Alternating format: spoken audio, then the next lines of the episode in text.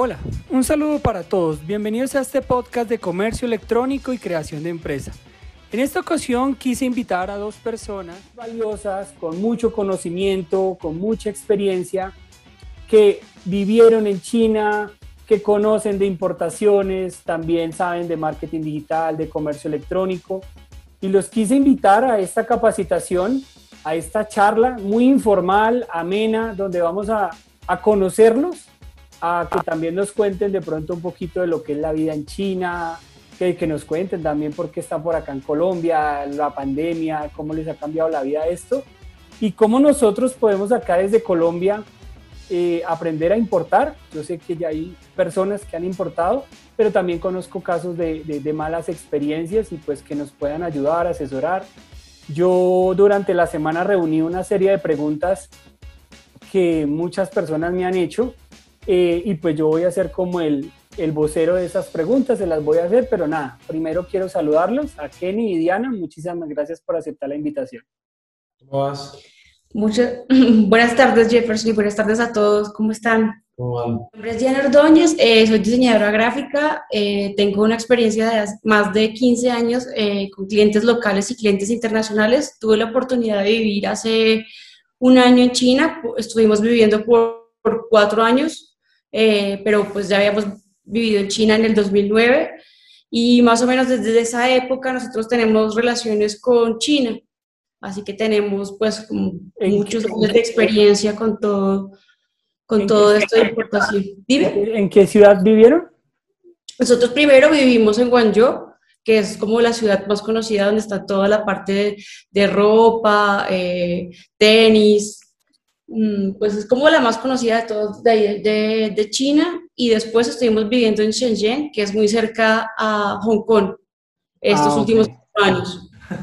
Bueno, mi nombre es Kenny Prado Gómez. Eh, yo llevamos 15 años trabajando en comercio electrónico, eh, enfocados en el ámbito de comercio internacional. Eh, bueno, como te dijo Diana, vivimos cuatro años en China. El, la última temporada la vivimos en Shenzhen, que Diana nos contó, que es la ciudad donde ah. se hace toda la tecnología literal, literal del mundo. Entonces ahí aprendimos mucho, hicimos desarrollos de producto, hicimos un reloj inteligente, bueno, un montón de cosas que trabajando ahí en, en Shenzhen. Ok. ¿Y entonces ustedes se conocían desde acá, desde Colombia, o se conocieron allá en China? Desde acá. ¿Desde acá? Desde sí. Ah, ok. Ah, bueno. ¿Y tomaron los dos la decisión de irse para China juntos?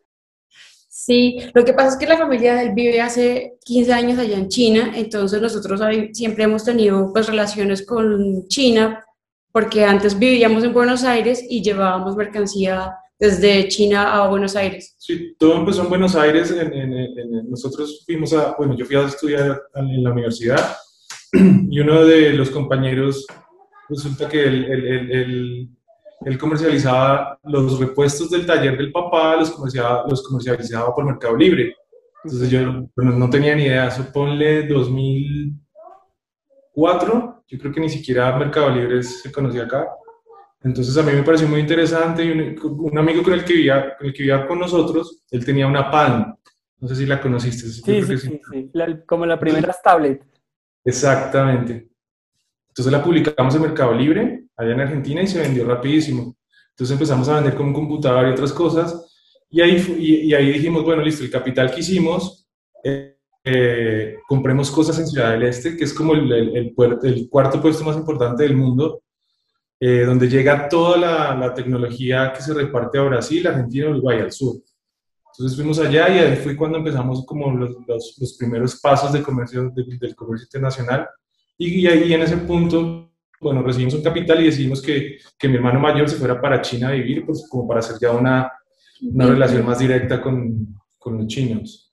Ok, bueno, y cuéntenos un poquito cómo es esa vida en China, cómo el tema del lenguaje, ¿cómo, cómo es ese tema de vivir por allá? Pues en esa época, en 2009, era un poco más complejo porque las personas no hablaban tanto inglés y pues todo en mandarín, pero pues ahora todo el mundo habla inglés, entonces ahora pues es muchísimo más fácil. Ah, ok. Y, el tema, y el tema de la cultura, digamos, en el tema de los negocios, ¿es fácil para un colombiano entrar a negociar? ¿Son abiertos? ¿Son cerrados? Eh, ¿cómo, ¿Cómo es el tema ya? Pues mira, todo, todo, ha cambiado mucho. Antes, eran, antes los negocios eran más tradicionales. Antes era como, buscabas una fábrica, ibas a la fábrica, ellos te hacían una cena, tomabas trago con ellos, todo un rito, todo un rito que se, se, se, se centraba en base al negocio. Eh, después te llevaban a la fábrica, te mostraban todo, era todo un protocolo súper, súper, súper, súper gigante. Y, y, bueno, ahí uno decidía hacer la compra en, ese punto, pues uno tiene que empezar a tener cuidado con los términos, con qué va a mandar a hacer, con cómo va a pagar, los tiempos. O sea, por ejemplo, nosotros un día mandamos a hacer, no sé, una cosa blanca. Unas camisetas. Unas camisetas blancas y literalmente nos entregaron unas cremas, una, una de color crema y nos dijo, no, pues es el mismo color. O sea, para ellos hay cosas que, que, son lo mismo. O sea, uno tiene que estar pendiente y hacerle control a la mercancía que uno recibe porque si no es posible que le puedan entregar cualquier cosa. Eso, eso, hace, eso hace unos 10 años. Sí, unos 10 años. Ya ahorita todo ha cambiado mucho. Ya uno no necesita ir a la fábrica, ya todo es digital, uno los contacta por internet, habla por, por, el, por WeChat, que es el WhatsApp chino, y fotos, cruza fotos, paga por medios digitales que son súper seguros y le retienen el dinero, entonces, bueno, uno puede reclamar si le llega, si le, si le llega una cosa que no es, uno reclama, le devuelven la plata, pero ha cambiado mucho. Ya todo el, todo el protocolo ya se, se ha perdido mucho. Obviamente sigue en negocios diferentes, como por ejemplo China ahorita se está metiendo mucho en el tema del agro, entonces ellos ahora están exportando, por ejemplo, a Colombia llega ajo chino, por ejemplo. Yo estuve en una ciudad cerca de Shanghai, que es como la productora más más importante de tomate de Asia, o sea, imagínate, tomate, o sea, le vende tomate a toda Asia, o sea, era un monstruo. Y eso era el protocolo. De hecho, fueron cuatro días de reunión con ellos, cenas, reuniones, eh, bueno, en fin, un montón de cosas. Y ellos, ellos sí todavía, todavía siguen así pues, porque son, la son, cultura. son fundadores más, más grandes, ya tienen claro. pero la, las personas como nosotros de 20, 30, que, ya están heredando el negocio de los, de los padres, ya es más, más directa y más, más, efectiva. Ah, bueno. Bueno, digamos que cuando uno va a empezar a importar, uno se imagina que lo mínimo que hacen es un contenedor de un producto. ¿Eso ha cambiado?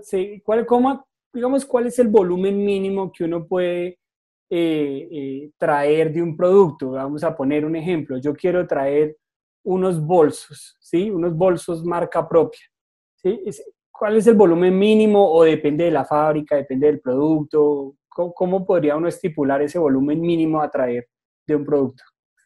Pues mira, tú tienes diferentes opciones, ¿no? O sea, todo, todo depende. Yo, por ejemplo, trabajé dos años en un warehouse que mandábamos, un warehouse, una bodega que mandábamos de, de con donde consolidábamos la mercancía y mandábamos a Argentina.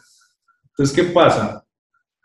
Eh, todo depende, bueno, principalmente del capital. Obviamente, entre más volumen, mucho mejor. ¿sí?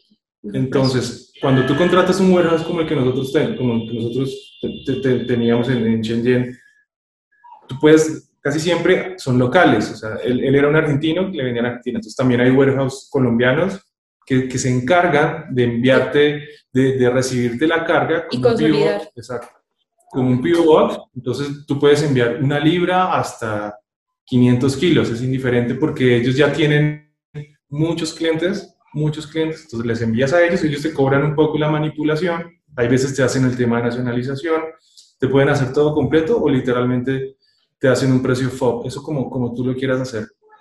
Entonces, es decir, a mayor volumen voy a conseguir mejor precio. Sí. Sí. sí. O sea, por eso, entonces, si te apalancas del warehouse, por ejemplo, ellos también ya tienen muchas relaciones con muchas fábricas, entonces ya tienen muy buen precio. ese intermediario es muy valioso porque puedes llegar a comprar pocas unidades a muy buen precio, casi precio mayorista. Y también se puedes de consolidar y de enviar y de darte un precio foco. La otra posibilidad que puedes hacer, que es la más fácil y más cercana para todos, es, comprar por, por Alibaba o por o AliExpress usando tarjeta de crédito. O sea, pero obviamente cobres, o sea, vas a tener un riesgo, o sea, no vas a tener una, una, una atención personalizada, puedes devolver, puedes devolver el dinero, pero claro. haz de cuenta que ese trámite se te va a demorar dos meses, entonces vas a tener dos meses la, la plata ahí retenida, entonces... Y sin saber también, pues, el control de calidad del producto, que también es muy importante porque, pues, el warehouse se encarga de controlar ese tipo de cosas. Eso, eso, eso es vital, el control de calidad es vital. Nosotros, pues, tenemos, si nosotros no lo podemos hacer, tenemos un amigo que tiene o tiene otro amigo que... O sea, es como, literal, es un voz a voz, o sea, está, eso no está clasificado. Ah, ya, ok. Y ustedes, personas como ustedes, son las encargadas de ayudarle a uno a buscar el producto. Uno le dice, mire, tengo 10 eh, mil dólares, ¿sí? ¿Qué se puede hacer de estas carteras, estos bolsos, estos aretes? No sé, el producto y ustedes ya arrancan, no sé, le hacen un presupuesto, un estudio de mercado y le dicen qué se podría hacer y a qué precio sale para saber uno si, si lo puede vender acá, ¿correcto? Sí, exactamente. Nosotros pues también desarrollamos producto, entonces sí. tenemos relación con muchas fábricas y, y se, puede, se puede desarrollar cualquier tipo de producto. Ah, ok, perfecto. Bueno, y ya digamos, como introduciéndoles un poquito ya en el trabajo de ustedes, la relación con las fábricas, eh, pues ellos están recibiendo pedidos casi que todo el mundo. Eh, pero ¿cómo es esa relación? O sea, es decir, ¿ustedes tienen que tener una relación estrecha con los dueños o es indiferente? El, digamos, ¿a quién le dan prioridad en temas de entrega? Yo, por ejemplo, he trabajado con importadores donde a veces se demoran en las entregas. Entonces, digamos que ahí, ¿cómo, cómo juega el papel del warehouse o el intermediario? Eh, depende de la relación que tenga, los tiempos de entrega o si está demorada la fábrica, nada que hacer. Pues a nosotros, o sea, obviamente ya con la, la trayectoria que tenemos, obviamente nos dan prioridad. O sea, ya tenemos eh, empresas que le compramos hace 10, 10 años, somos ya unos clientes muy frecuentes, entonces obviamente eso es una ventaja muy grande. En cuanto a que se demore, pues que yo, o sea, el chino es muy efectivo y es, es una escala brutal, tú, sabes eso. Que yo sepa, en lo único que he, tenido un poco de, de problema es en el tema de la pandemia, eso sí paró todo, y hubo mucha escasez de material, bueno, eso, eso afectó todo. Ellos ya ahorita ya lo tienen un poco controlado el tema de los envíos y el tema de las fábricas, pero por ejemplo queríamos hacer pedidos de, de tapabocas, no habían, no los demoraron tanto tiempo, bla, bla. Entonces, pero por, por, por ese tema sí es muy, muy valioso la, la relación que tengas con el proveedor. Ok. Eh, digamos que si una persona quisiera viajar a visitar fábricas, eh, digamos ahí, ¿qué cuidados hay que tener en una negociación con una persona allá en China? Porque yo también he escuchado como en conversaciones informales, digamos que, que los chinos siempre son fregados y que si uno no sabe negociar, ellos, de hecho ellos que también en algún momento de la conversación intentan hablar de entre ellos como en su lenguaje para, para que uno quede como ajeno a la negociación, como qué cuidado, si, si, si una persona fuera a viajar directamente a buscar, a visitar fábricas, ¿qué recomendaciones les harían ustedes para, para, tener, para que no les vaya mal, mejor dicho? Pues yo como recomendación les diría que no vayan. hay muchos, muchos canales digitales como para empezar un contacto con una, con una fábrica, se pueden hacer reuniones vía Zoom, o sea, es, o sea, a menos de que quieran viajar, obviamente es un país... Conocer, por conocer más, sí pero no, no, es necesario, o sea, vas a perder 10, 15 millones de pesos que los puedes invertir en otra cosa o puedes dividir eso para, para que el riesgo sea, no sea tan grande, contratar una buena CIA para que te haga una nacionalización perfecta, que eso es muy importante. Entonces, lo que sí les, di, lo que sí les diría es que mucho internet, naveguen todos los días, consíganse un buen traductor de las páginas chinas, lean, lean, lean, lean, lean, lean la, la, historia de, cada proveedor, la, reputación que tenga, dónde está ubicado, llámenlo, contáctenlo. Se, pueden demorar un, poco más, pero bueno, eso ya empieza a ser parte del trabajo que, si vas a importar. Ok, perfecto. Ustedes dirían que uno, por ejemplo, con unos 5 mil dólares, hoy 15, 18 millones de pesos, puede hacer una importación. Sí, claro. Sí. Sí, sí, sí. O sea, pues también depende de qué tipo de producto. Del producto, claro. El producto, sí. Pero digamos que el, el producto básico, ¿no? como les digo, un bolso, O sea, sí. piñatería, sí, piñatería, juguetería, unos juguetes que uno quiera traer. Con 5 mil dólares se podía traer un surtido, digámoslo así. Sí. Eh, requisitos de importación. Digamos que yo digo, bueno, ya estoy listo, quiero traer juguetería o quiero traer bombillos. ¿Yo qué debo tener preparado? O sea, yo sé que hay productos que requieren algunos permisos, de pronto no en China, pero sí aquí en la importación.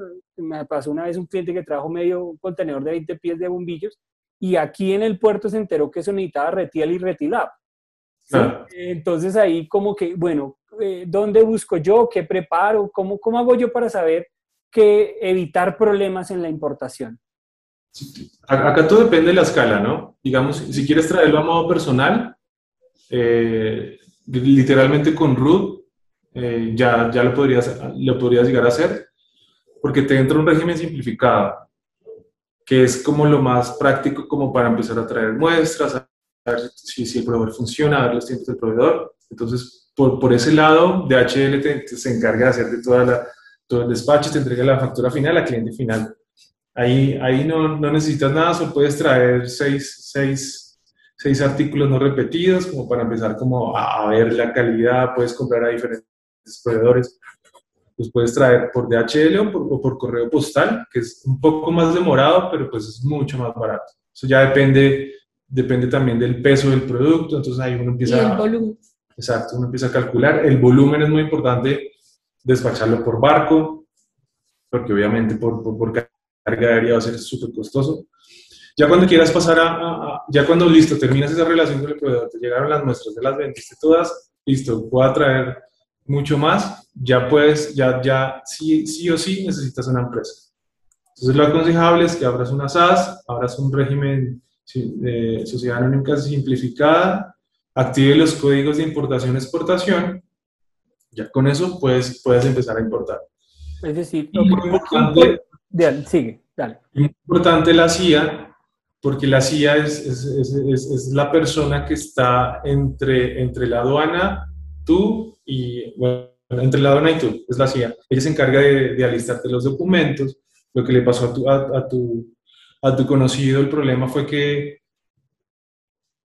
eh, la- no tuvo una buena CIA que le hizo una buena gestión de documentos, porque cuando uno compra X producto, ese, ese producto necesita unos certificados. Digamos, por ejemplo, para Europa, el, el- si han visto en los paquetes la C y la E que sale casi todo lado, el Ujú. C, eso es un certificado que entra en Europa. Entonces, literalmente todo lo que tiene ese certificado, o el FDA, que es el de Estados Unidos, todo entra acá. Entonces, siempre que vayan a hacer una consulta al proveedor, hey, necesito traer, no sé, computadores, ¿tiene certificado CE? El, el, el- proveedor le va a decir, sí, envíamelo. Entonces ahí se lo envían, eso todo, se, todo tiene una, una trazabilidad en las páginas de, en las páginas chinas, entonces para ver si el certificado sí es válido. Porque, ¿qué pasa? Los certificados son, de seguridad son muy buenos, por ejemplo los bombillos, es un caso puntual interesante, porque ellos les hacen unas pruebas de destrucción, Ujú. unas pruebas de control de calidad, entonces pasan a, a- a- a cuartos y esos son súper, súper estrictos del tema de control de calidad para que no se te vaya a explotar un bombillo y haya un incendio, ¿sí me entiendes? O sea, son súper controlados y por eso es tan importante los certificados. O las baterías de litio también. Sí, las baterías de litio es otro tema porque eh, en, en- antes las enviaban por, por carga aérea y Se hubo- explota.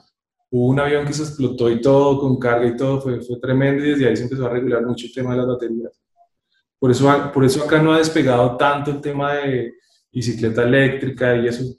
Es, es muy complejo el tema del envío de las baterías. Oh, Y hay un certificado súper fuerte. ok. Bueno, yo a todos les comento también que una CIA es una empresa que uno consigue aquí como que, que le le- precisamente para hacer la nacionalización, ¿cierto? Y uno Exacto. pone ahí en internet CIAs y ahí nivel 1, nivel Sí. 2, nivel 3, eso hay de todos los colores y sabores, ¿no? Y ahí Sí. uno cotizar y, y comparar, porque es para, para los que de pronto no han importado, e- es- esa es la CIA. Y es Sí. la CIA la encargada de asesorarlo a uno y decirle qué va a traer. Antes de traerlo, antes de, Antes. antes de traerlo, venga, hagamos un análisis de los requerimientos en Colombia, si necesita INVIMA, por ejemplo, si necesita algún, algún documento, pues antes de hacer la compra. Es la CIA la, encargada de eso, ¿cierto? Es vital, así te ahorras un montón de pérdida de tiempo, de empezar a pagar, decir, a pagar por, por debajo de cuerda, que eso ya ahorita en Colombia es literalmente imposible, eso ya no existe. Eh, sí, te ahorra mucho tiempo. ¿Qué me dicen? ¿Qué páginas, además de Alibaba y AliExpress, existen para buscar proveedores? Taobao. Sí, hay una que es, es, es como el, el, Amazon chino, se llama Taobao. Y hay otra que es 1688, que esa, esa es un poco más compleja, ahí ya necesitas literalmente saber chino para, para, para poder entrar a, a comprar ahí. Necesitas un registro en Alipay, necesitas un WeChat verificado, porque esas, esas ya es súper, súper, súper específica. Pero ahí van a encontrar muchísimas cosas. Ahí es muy bueno que usen la función de, de, cámara. Entonces, por ejemplo, si ustedes están en la calle, le toman una foto al producto, entonces pueden usar la cámara y por inteligencia artificial esa aplicación te da a todos los vendedores de X, de X producto. Uy, qué bueno. No, nosotros, ¿sabes para qué lo usamos? Eh, eh, nosotros lo usamos, por ejemplo, en AliExpress para eh, cuando el cliente trae el producto, nosotros le decimos, tómele la foto, que ahí le va a encontrar todas las fotos como para listas para comercio electrónico. para eso usamos también, pero, pero no sabía que también sirve para, para buscar los proveedores. Claro, es decir, yo tengo el producto en mi mano, le tomo la foto y él me busca proveedores en, en, la página. Exacto. Eso lo hace en, en, AliExpress, Alibaba, en todas las que me estamos nombrando acá, ¿cierto? Sí. Pues el mejor está Taobao. ¿Sí? El mejor algoritmo está Taobao. O hay otro que se llama Tmall, que también es muy bueno. Entonces sé, sé, que esta información es oro puro, oro puro para la gente, porque mira, nosotros aquí en Colombia creíamos, yo también creía que para buscar proveedores no salíamos de AliExpress y Alibaba, ¿sí? Eh, pero pues mira, mira, aquí ya, ya de verdad les agradecemos mucho lo, lo, lo generosos que son. 168 eh, es súper, súper fuerte y, y, el precio... Es muy bueno el precio de 168. ¿Sí? Mm. Ok. Es decir, y, y, yo por seguridad, por tranquilidad para iniciar, yo podría encontrar el proveedor y contactarlos a ustedes para que me ayuden allá con la verificación de la mercancía, que vayan, que verifiquen, ¿cierto? Porque ustedes hacen para yo no tener que viajar. Ese es el punto, ¿no? Porque es que uno puede encontrar el proveedor, pero pues nosotros aquí a, a, tantos kilómetros de distancia uno dice no, y hablar en inglés, muchos de pronto no tenemos la habilidad, entonces ahí es, yo encuentro el proveedor, digo, mira, este me sirve, yo ya incluso como que el volumen me sirve, ayúdame a, a probar producto, a hacer unas muestras, ¿cierto? Que así funciona, así, así han hecho algunos clientes y, y a través de ustedes, pues ustedes van a la fábrica, la visitan, de pronto, porque en las fotos, pues también puede parecer una fábrica de 2.000 metros cuadrados y ustedes van y es una casa. ¿Cierto? Porque así funciona también. Sí, pasa. Sí, como o, se, o, se, mudaban de fábrica. Eso sí. pasaba Sí, sí, sí, claro. Sí, entonces, claro, yo a todos los que están conectados les digo, miren, lo mejor es tener precisamente una persona intermediaria que vaya, haga la visita, eh, le saque unas muestras, porque lo más importante es que cuando usted tenga la muestra en la mano, usted ya dice, ok, quiero este producto. Porque cuando usted lo ve en la foto, el amarillo que usted ve en la foto puede que no sea el amarillo que, tiene en la mano. El material, el plástico, el, por ejemplo en juguetes, el grosor del plástico por internet no se ve. ¿Sí? Entonces, eh, si, si, por ejemplo en las fisuras eh, trae está limado o, es corto o puede cortar una persona, eso es teniendo el producto. Y la garantía en China se la van a dar en la medida en que usted tenga la muestra en la mano. Claro, esa parte de muestras es vital. Por ejemplo, pues yo trabajé con la parte de muestras en el área de diseño. Entonces, pues el cliente envía el diseño que quiere, con, eh, con, una pantonera nosotros verificamos que sea el color lo más eh, eh, real posible para que la fábrica pueda hacer la muestra lo más exacto a lo que el cliente quiere. Entonces, pues esa, parte también es importante, la parte de las muestras. Sí, así es. Uy, qué bueno, bueno, me, está gustando la charla porque sé que les va a servir a muchas personas. Aquí preguntan también, ¿qué producto recomienda importar que tenga una buena salida comercial? Bueno, yo me voy a atrever a responder esa pregunta.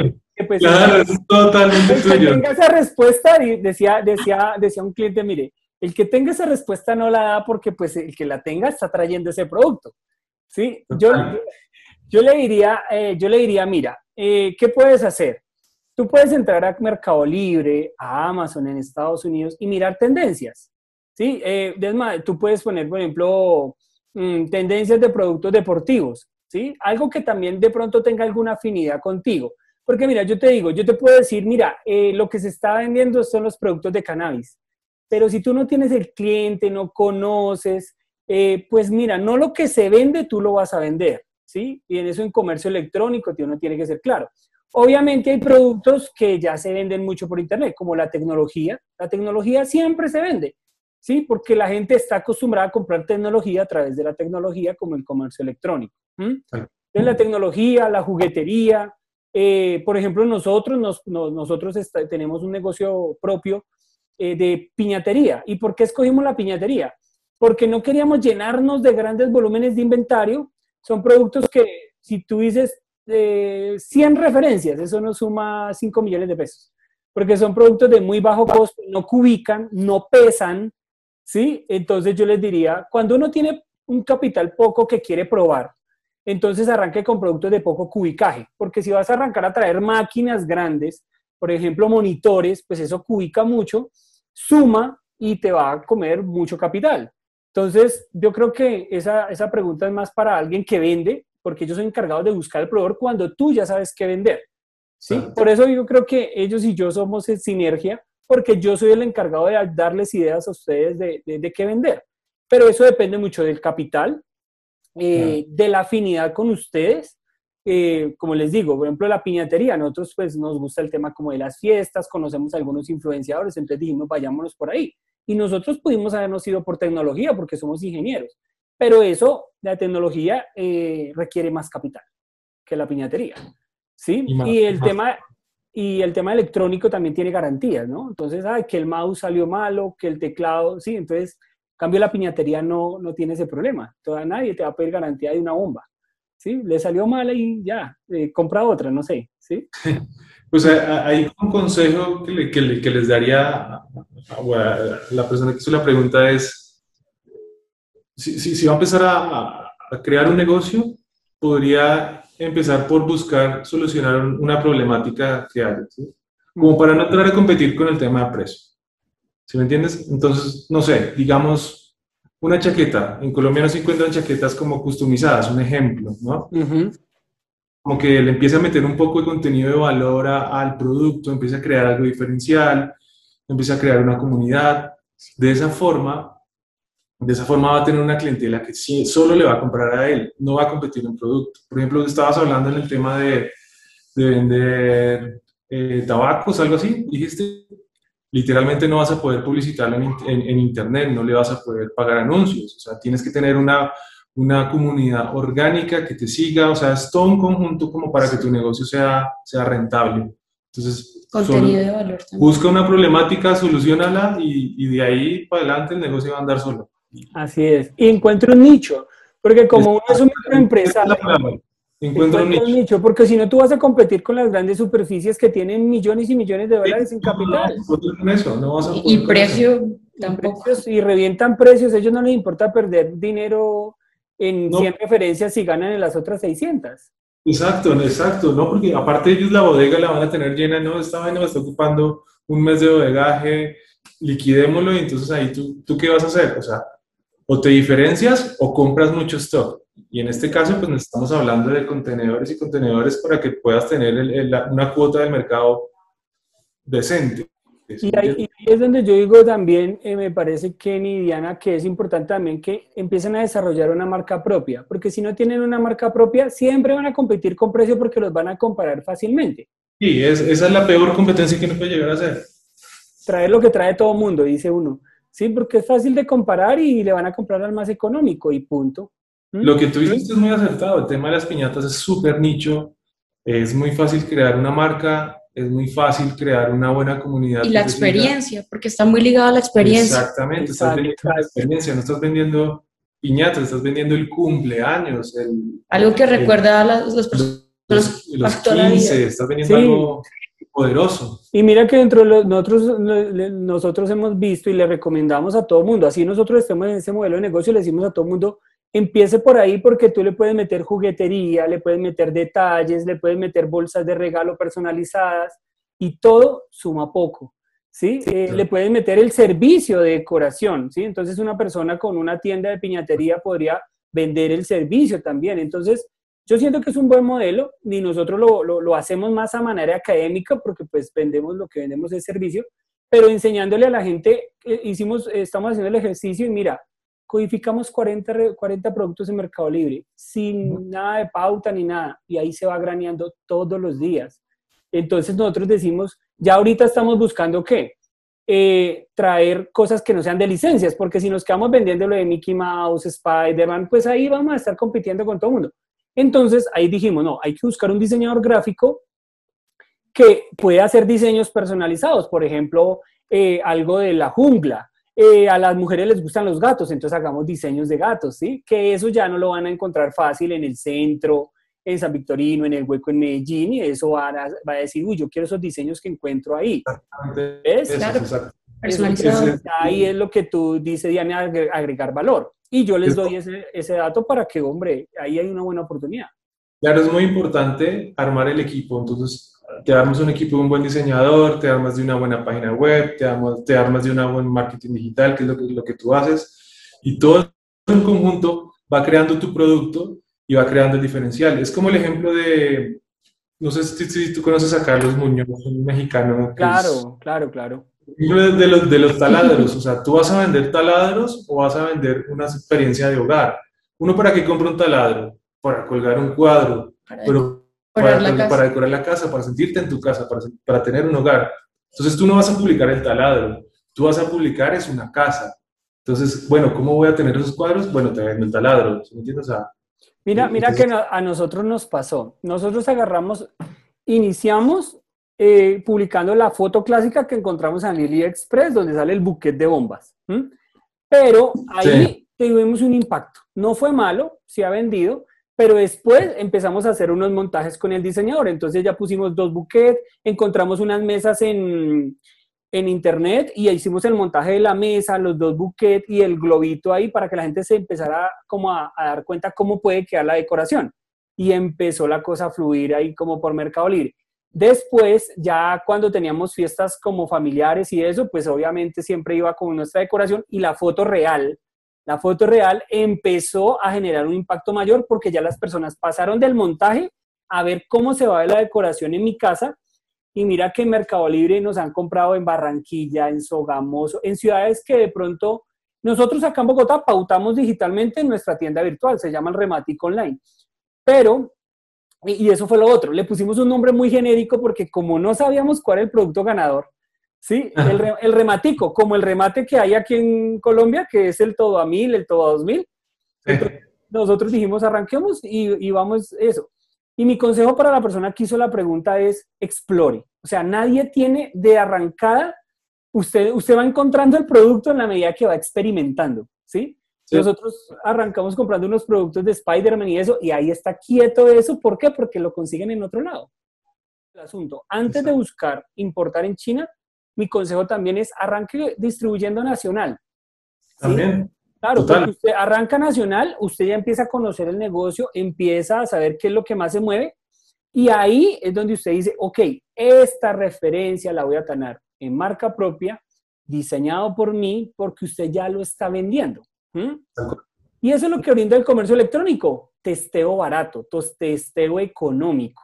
¿sí? Porque antes tocaba montar un local, a invertirle 50, 60 millones de mercancía, un empleado de domingo a domingo para ver qué se movía o qué se vendía. Ya no, esto es una cuentica en Mercado Libre, una tienda virtual y empiece con amigos y conocidos. Y ellos mismos le van dando la retroalimentación. No importa que pierdas, no importa que en, un, principio no ganes, pero sabes que si, que si acotas la cadena de distribución vas a ganar.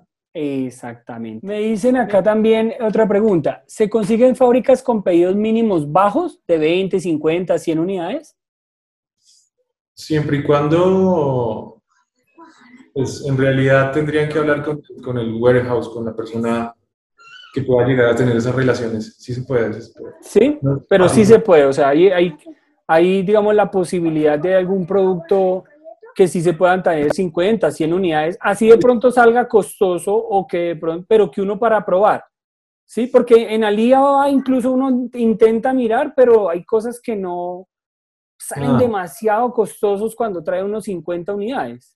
Sí, Claro, a veces sí sale más costoso traerlos así por poquitas cantidades. exacto. Por ahí sería mejor consolidar algo con alguien. ¿Sí? Claro. Ahí baja mucho el Ah, ok, bueno, entonces Estar de acuerdo con otra persona para consolidar. ese es el punto, ese es un punto importante. Cuando yo estoy comprando en AliExpress, yo estoy trayendo solito o solita. Mientras que hay una cosa, un concepto claro que yo he aprendido trabajando con importadores es el consolidado. Y el consolidado es que en un contenedor viene mercancía para 200, 300 o 500 personas. El valor del flete baja muchísimo. Entonces, para eso es que necesitan ustedes un intermediario aquí como Kenny, como Diana, que les ayude a consolidar. Porque ellos, mientras están ayudándole a ustedes, le están ayudando a 20, 30, 40 personas y ellos tienen otros amigos que entre todos pueden consolidar un contenedor en una semana, en, ocho, en, en 15 días, ¿sí? Y es ahí donde ustedes precisamente el intermediario les puede ayudar a consolidar. Consolidar se llama un tu- contenedor consolidado, ¿cierto? Sí, Esa Exacto. es la idea. ¿Qué incidencia tiene el cubicaje en el costo? Es otra pregunta que hace. Uh, eso es súper complejo. Eso es súper complejo porque nos ha pasado de que tenemos una orden de compra que pasa un flete de mil dólares a dos mil dólares, literal. No, lo que ubicaste mal, mediste mal, la empresa mandó mal las medidas y ¡pum! Tu ganancia se, se, se pierde. Y tal que le pregunten bien el peso volumétrico del producto cuando lo vayan a comprar. Si incide, ¿no? Digamos, un ejemplo súper fácil. Vas a traer un contenedor de plumas, es puro volumen. O vas a traer un contenedor de balines, es puro peso. Entonces la, la, la- la agencia de, de- de- de envíos, ella dice, no, esto lo paso a, a- a cubicaje y casi siempre el cubicaje es mucho más caro, mucho más caro. Entonces siempre tienen que tener ese, ese- ese- ese- bien, Sí, bien claro. Y, y para complementar lo que tú dices, por ejemplo, yo tenía cliente que traía copitos. Los copitos son puro volumen. Literal. Eso no pesa nada, es puro volumen. Como el Mm. ejemplo de las plumas. O la ferretería pesa mucho. Hay cosas pequeñas, pero que pesan mucho. En herramientas, por ejemplo. Entonces, Pesa muchísimo. Entre una y una cosa, una cosa la puedes mandar por avión, otra por barco. Solo, solo por barco, solo por avión. Y mira, te comento un- una experiencia de un cliente. Un cliente traía llantas, ¿sí? Y claro, como las llantas quedan con un espacio en la mitad, entonces lo sí. que hacía era rellenar el contenedor Sí, con claro. otros productos. De hecho, le traía, le traía mercancía a otros clientes y, y bajaba el costo del, del flete llenando las llantas. La ventaja del, del consolidado, del consorcio. Claro, porque ahí se va aprovechando todo el espacio y Entonces, digamos, si tú vas a traer, no sé, varillas, digamos, palos para escoba, las llantas y los- las llantas son para un cliente y los palos son para otro cliente y ese flete te baja un montón. Eso todo, todo dependiendo del warehouse que contrates, si es súper súper efectivo, entonces te, te va a servir mucho. Ok. Bueno, yo, yo hasta donde tengo conocimiento, eh, hay contenedores de 20 pies, de 40 pies. ¿Existe otra medida de contenedor? ¿Existe algo de menos de 20 o, o no? ¿O eso es lo mínimo? 20 y 40 pies. Y ya es carga suelta, lo que llaman ya es carga suelta, cajas y eso. Sí, 20 y 40, sí. Esas son las medidas. Un contenedor de 20, un contenedor de 40 o carga suelta, ¿cierto? Así le dicen, así escucho yo que le dicen los comerciantes acá. Ok, listo. Entonces, esos son como los términos. Eh, me preguntaban a mí también cómo saber si es el mejor precio que puedo conseguir en China. Y yo siempre le digo a la gente, si usted lo puede vender, es el mejor precio.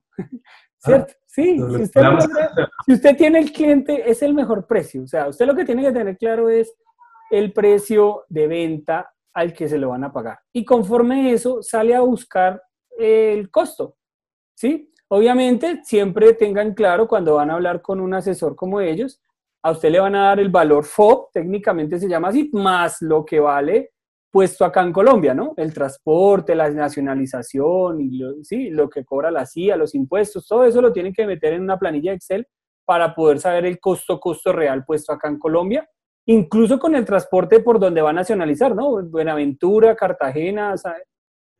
Sí, ya es el de- del DDP, que, que es Delivery Duty Pay, o sea, ya en la puerta de tu, de tu oficina o de tu bodega.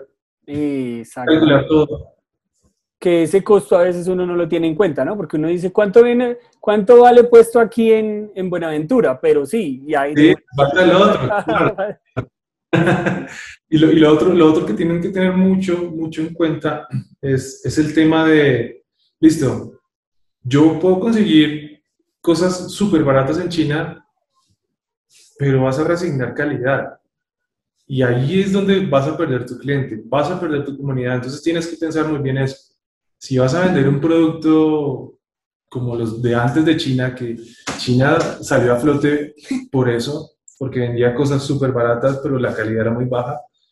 Pero ese no es el caso de nosotros. Nosotros estamos, bueno, ustedes están buscando un producto para la comunidad, un producto que la gente quiera tener, que perdure, ¿sí entiendes? O que cumpla su función como tiene que ser. Entonces ahí es donde tienes que decir, o lo pago barato, un poquito más caro, pero les doy una mejor calidad a, mis clientes. Bueno, y también pensando en la recompra. Sí.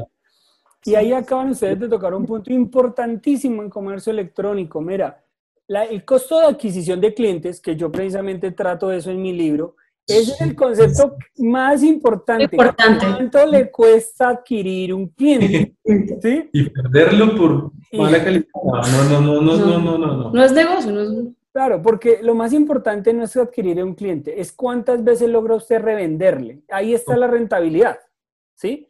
Muchas veces uno dice, no, mira, invertí 100 eh, mil pesos en pauta digital y solo me llegaron 10 clientes. No importa, porque ese es el costo de, de, adquirir clientes. O sea, eso te está ahorrando un local físico en arriendo. Ahora, ¿qué le lograste revender? Esa es la pregunta clave. Y ahí es donde viene el producto de calidad. Porque, eh, miren, el Mercado Libre de qué se vive? De la reputación.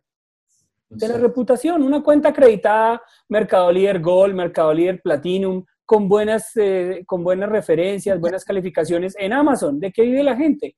De las calificaciones. Yo en Estados Unidos a usted le ruegan, le imploran por una calificación. Viven de eso, esa es la reputación digital. Entonces, un producto de mala calidad es un producto que tú vas a vender una vez, pero, la, pero lo posicionaste y no vas a poder ni acreditar la cuenta ni eh, generar la reventa, que es lo más importante. Exactamente. Preguntan acá, ¿en qué promedio de tiempo llega una importación a la puerta de su casa? Entonces me imagino que le está preguntando, ya, hicimos la negociación, eh, les, dijimos a ustedes, venga, sí, por favor tráiganos 20 cajas de este producto, hoy 14 eh, de abril. ¿Cuánto se demoraría más o menos en llegar a la puerta de mi casa? Bueno, listo, ya cuando tienes el, el, producto seleccionado, ya tienes todo para mandarle el dinero a, a, la fábrica. Obviamente tienes que mandar el dinero por, por, por, por, banco, vía banco, vía transferencia, porque ese, ese, ese, ese comprobante de las divisas te lo van a pedir para la nacionalización. Entonces, calculale que el envío de dinero van a ser tres días mientras llega, eh, según, según el tipo de producto, si lo tienen en stock o es fábrica, pues va, va, a variar. Digamos que lo tengan en stock, el alistamiento va, va, a tardar unos cuatro días. Si lo hacen por, si lo hacen directo con la fábrica o si lo hacen con, con, por medio de un warehouse para que les haga un control de calidad, ahí tienes otros tres días más que se toma en reempacar, en, en verificar, porque obviamente lo que hablábamos del volumen muchas veces los chinos no usan empaques, empaques efectivos, entonces te pueden empacar en una cajota así, un microchip, por así decirlo. Cuando eso se puede desarmar, lo hace más chiquitico, entonces lo que te cubicaba un metro cúbico te va a cubicar, no sé, 30, 30 centímetros. Entonces eso, eso es muy importante.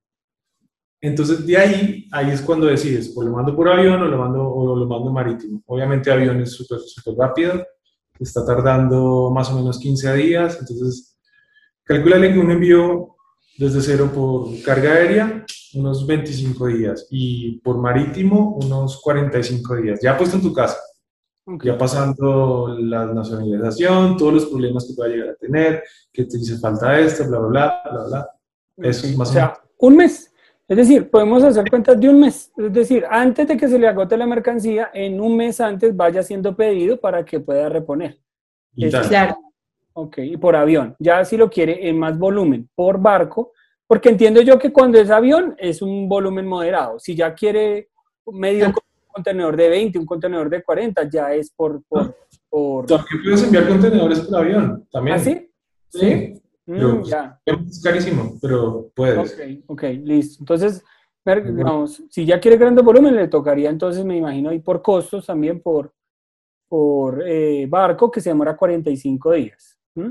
Sí. Mi intención simplemente es que aprovechen esta oportunidad que está dando el comercio electrónico, que está dando la globalización eh, y que está dando la pandemia. Yo sé que hoy en las noticias estamos en cuarentena, hay muchas noticias eh, negativas, pero hoy nos estamos dando cuenta que siempre cada crisis trae oportunidades y las oportunidades están acá. Comercio electrónico, importaciones, China, al, al, aquí a, a, un asesor de, de, distancia. De verdad, muchas gracias a Kenny y Diana por ser tan generosos con su conocimiento sobre cómo traer productos de China. Si te gustó este podcast, te quiero invitar a que visites mi Instagram para que aprendas a vender en Estados Unidos a través de Amazon o que consultes las conferencias sobre comercio electrónico que estoy publicando en mi canal de YouTube. Recuerda que el comercio electrónico es para todos.